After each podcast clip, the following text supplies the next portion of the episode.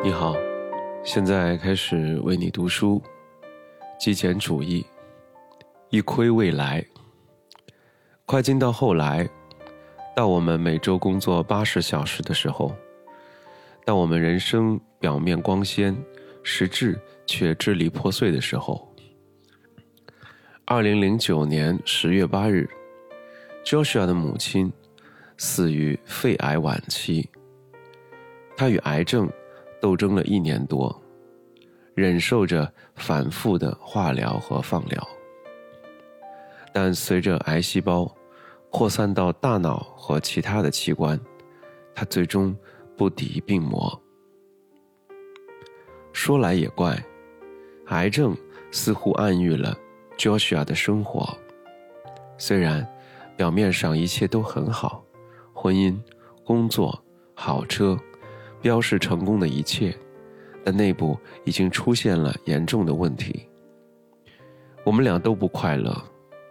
十年前，我们告诉自己，如果每年能挣五万美元，我们就会变得快乐。然而，我们错了。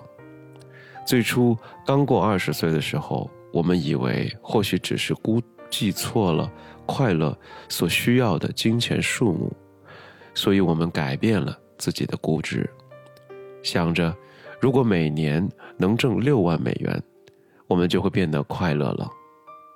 然而，当这样做没用时，又变成了如果我们每年能挣七万美元、九万美元，然后是十万美元，我们就会变得快乐了。这是一个无止境的循环。每年，我们都挣到了更多的钱。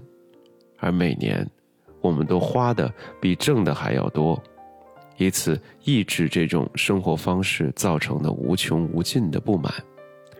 等式本身被打破了。在焦世阳母亲去世一周以后，我们再次谈论起幸福。我们谈论了我们不快乐的原因，以及到底什么才能让我们变得快乐。显然，如果每年能挣多少多少美元，我们就会变得快乐了。的这个旧公式并不奏效。我们赚的钱都已经超过六位数了。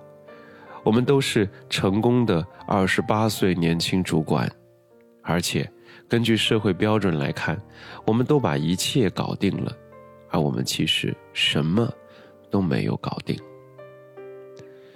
这就是我们期待的人生吗？我们要在一家根本不关心我们的公司里继续工作超长的时间吗？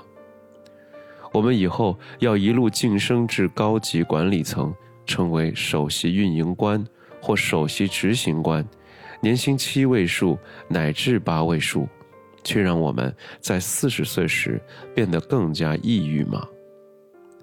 这听起来对我们没什么吸引力。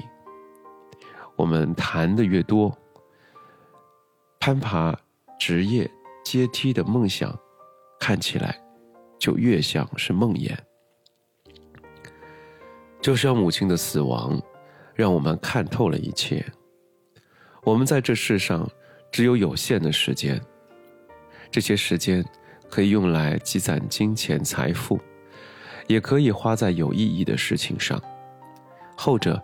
不一定会妨碍人们追求前者，但对财富无止境的追求，并不能将我们带向有意义的生活。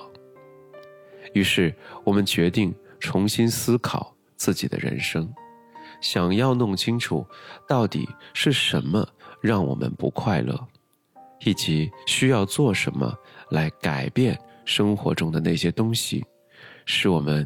可以体验幸福、热情和自由。